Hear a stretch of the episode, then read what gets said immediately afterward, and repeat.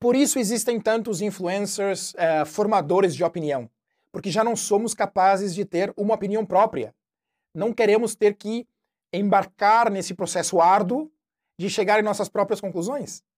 Pelo contrário, queremos que nos digam qual é o lado do bem e qual é o lado do mal. É, estamos tão acostumados a seguir, estamos tão acostumados a, a sermos seguidores que isso nos torna superficiais, é, pouco profundos, desproporcionalmente focados é, num pragmatismo de curto prazo, em vez de nos focarmos na é, busca da sabedoria, no estudo dos sábios. E isso nos faz, consequentemente, suscetíveis à manipulação de terceiros.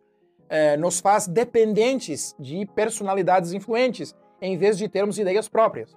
Portanto, é, o pragmatismo de terceirizar nossa opinião nos leva ao impragmatismo, ou melhor dizendo, ao apragmatismo de sermos intelectualmente e moralmente vulneráveis, ao apragmatismo de sermos bobos.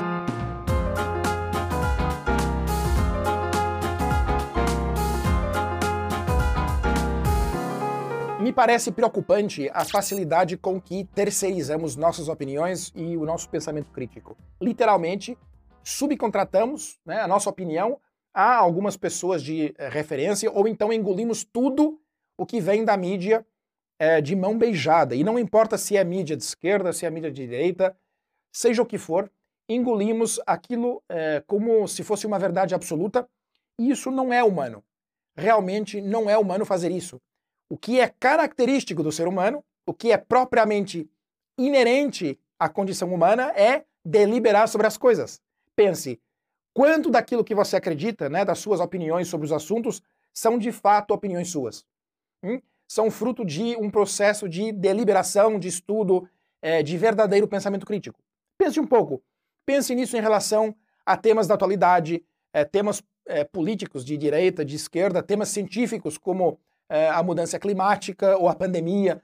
Pense nisso em relação a temas de minorias sociais, de justiça social. Pense nisso em relação a temas de educação.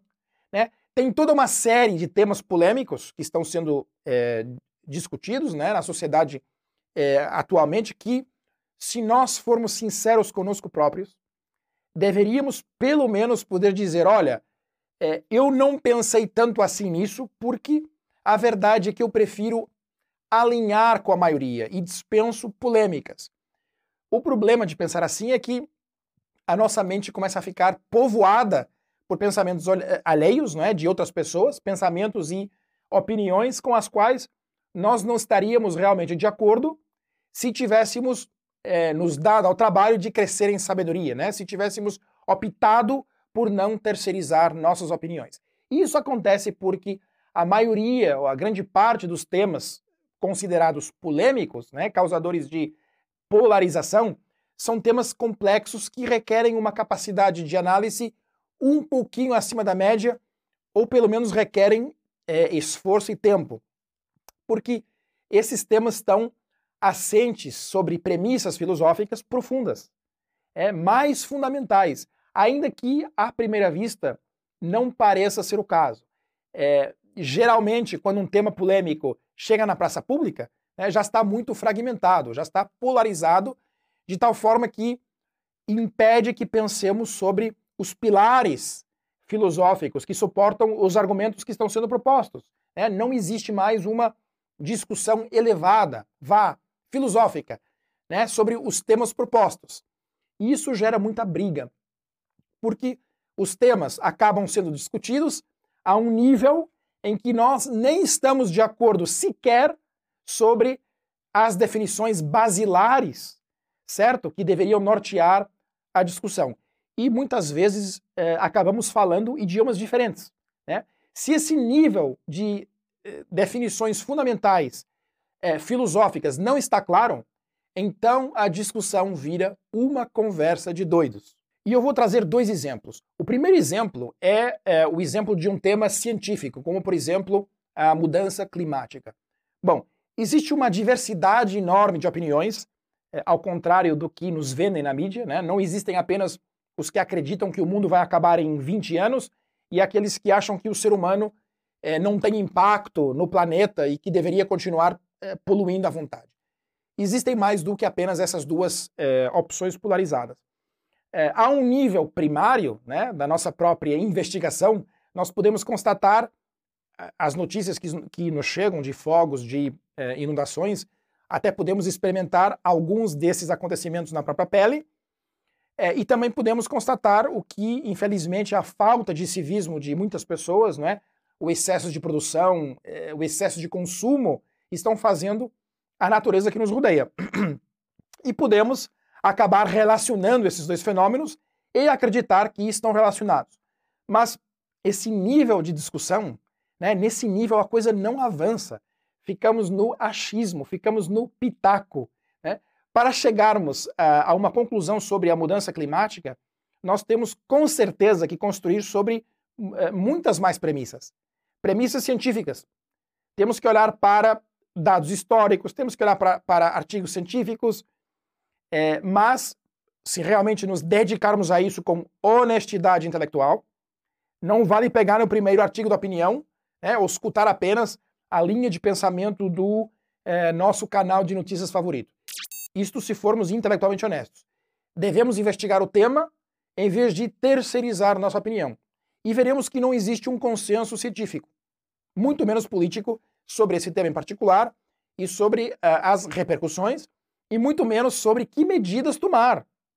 Né? Existem sim escolas de pensamento científico que vão num caminho é, e linhas de pensamento que vão por outro caminho, e tem muitos caminhos pelo meio. Né? Não tem apenas dois caminhos é, diametralmente opostos. Tem muitas nuances aí, sobretudo em relação é, ao impacto da atividade humana na mudança climática e, em função disso, quais deveriam ser é, as políticas a serem adotadas. Portanto, isso é apenas um exemplo de um tema que não é tão evidente nem tão bipolar como nos tentam fazer acreditar.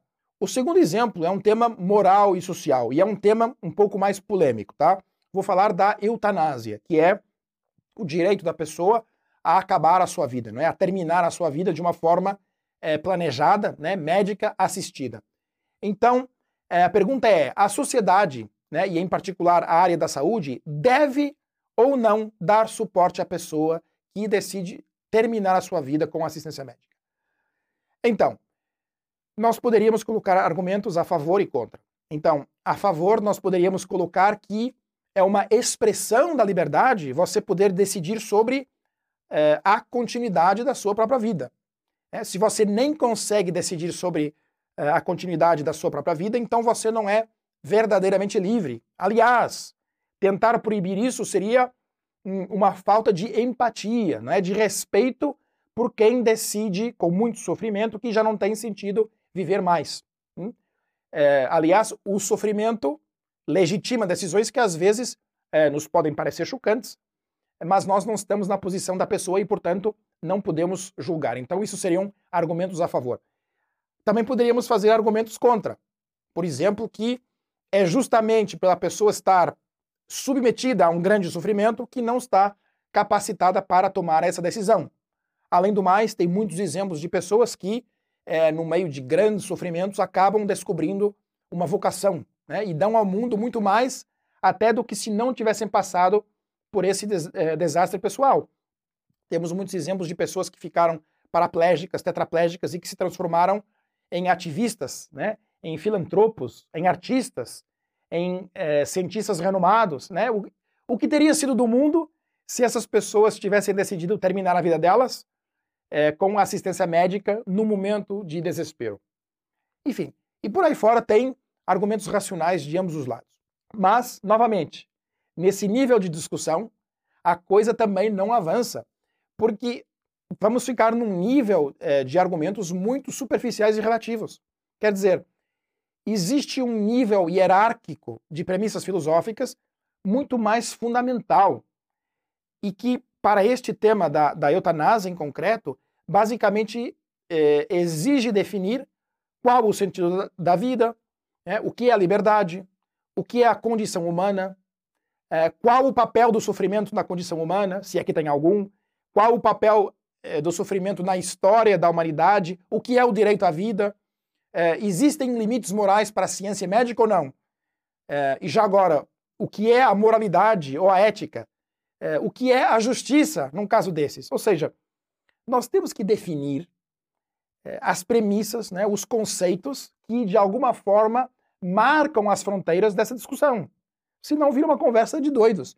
Seja qual for a posição que você decida tomar, né, se é que você particularmente tem uma posição em relação a esses dois temas é, em concretos, a verdade é que eu não estou particularmente preocupado com a, com a sua posição. E eu tenho um posicionamento pessoal, claro, e você terá o seu.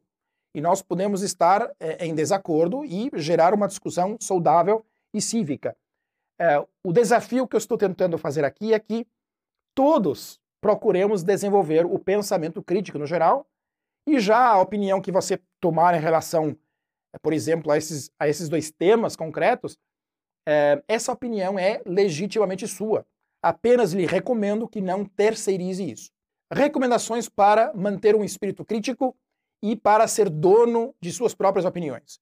1. Um, não aceite argumentos dogmáticos, nem forme a sua opinião de mão beijada.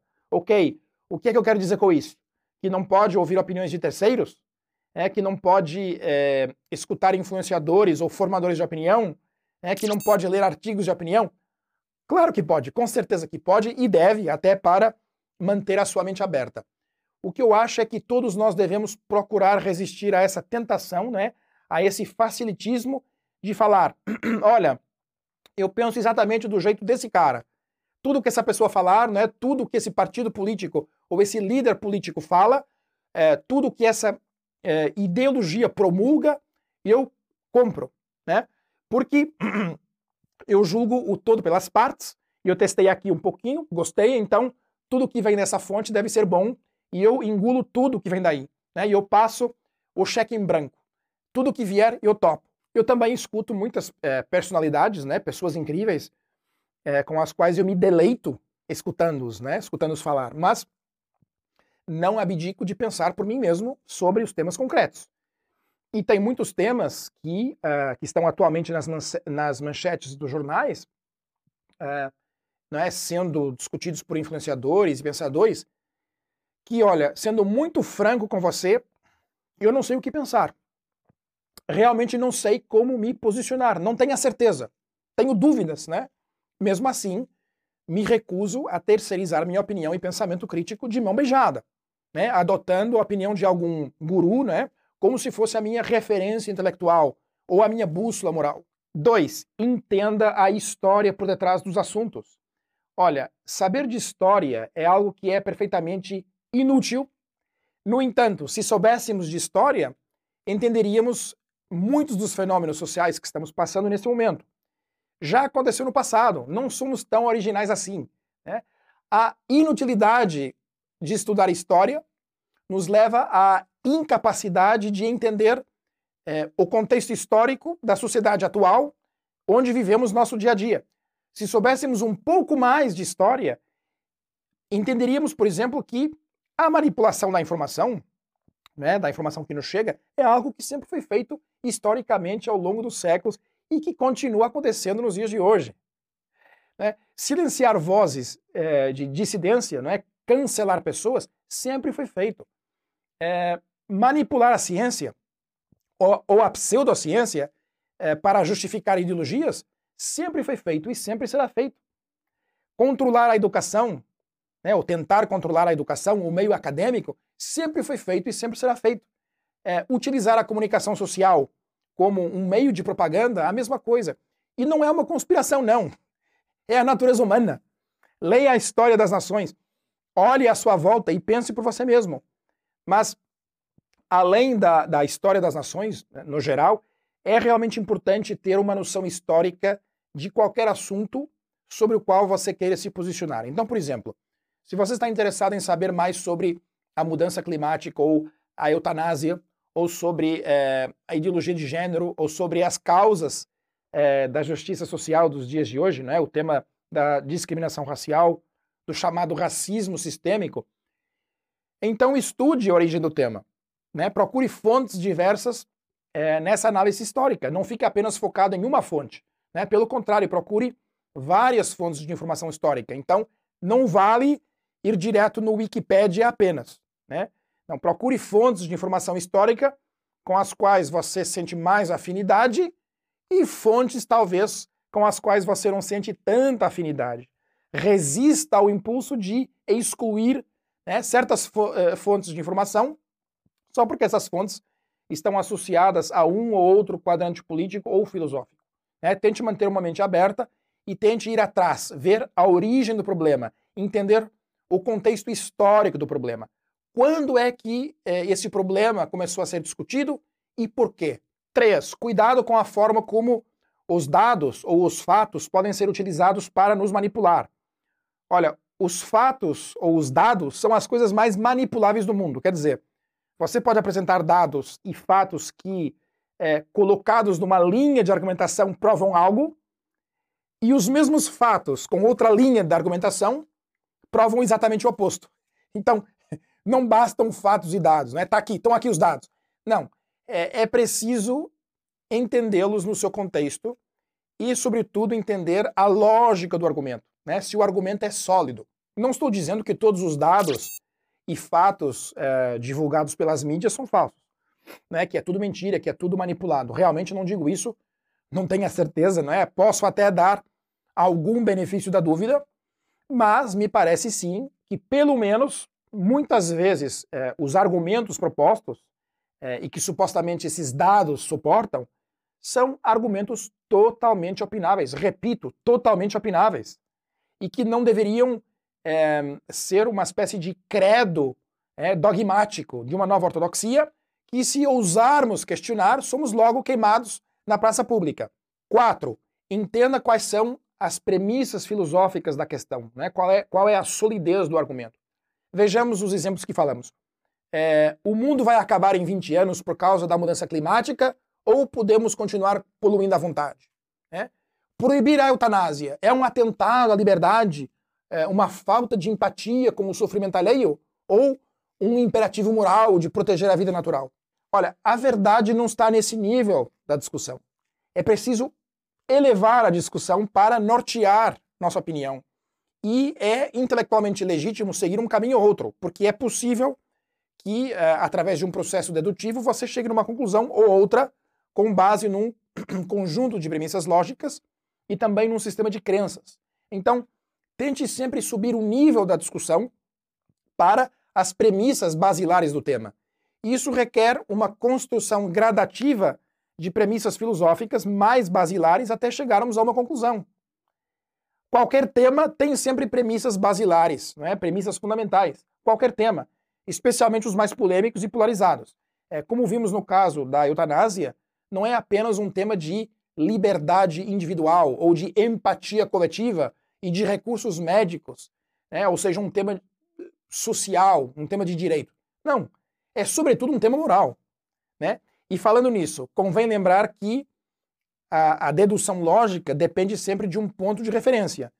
É, e quando você começa a subir na hierarquia, na hierarquia do pensamento lógico, chega um ponto em que esbarra num sistema é, de valores, de crenças, é, numa reflexão moral do que é certo e do que é errado.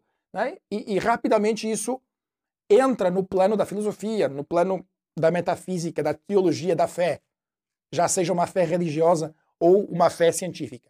Cinco, não seja categórico. Pelo contrário, seja tolerante, seja sincero, humilde com as suas opiniões e com as opiniões dos outros.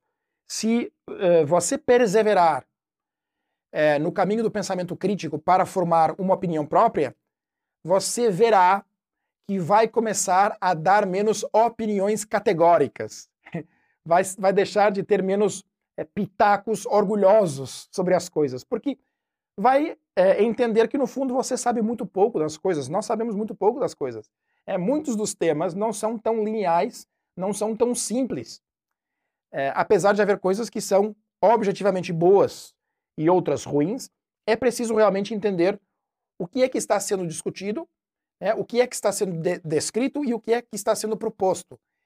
E se você for por esse caminho de sabedoria, você vai notar que vai evitar cada vez mais emitir opiniões categóricas.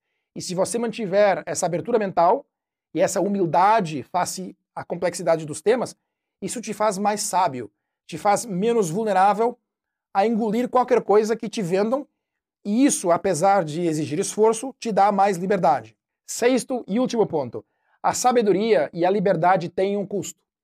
Pois é, a virtude da sabedoria é algo que não sai gratuito. Lamento, não é gratuito, tem um preço.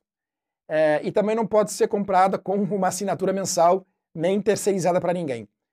O preço é a luta pessoal pelo seu espaço mental. O preço é a procura pela verdade, e a procura pela verdade em qualquer tema exige o esforço de realmente colocar o tempo necessário para discernir o que é fato do que é opinião, o que é dogma do que é opinável e o que é argumento do que é sentimento. Conclusão: no final do dia, muitas vezes lutamos por posições ideológicas apenas porque estamos acostumados a terceirizar o pensamento crítico. Né? Nós optamos por não pensar criticamente sobre assuntos que são mais filosóficos que pragmáticos. E como queremos ser pragmáticos, como queremos ser úteis, acabamos não estudando coisas inúteis, né? acabamos não investindo o tempo necessário para que nossas vidas possamos é, ter uma opinião própria sobre os temas filosóficos, digamos assim. Mas se não entramos a fundo nesses temas, né, nos temas polêmicos, se não estudamos história, né, se não entendemos filosofia, arte, literatura, etc., porque não são matérias pragmáticas e úteis, então, olha, acabamos perdendo o entendimento, a noção do ser humano no contexto histórico e até antropológico da atualidade que estamos vivendo.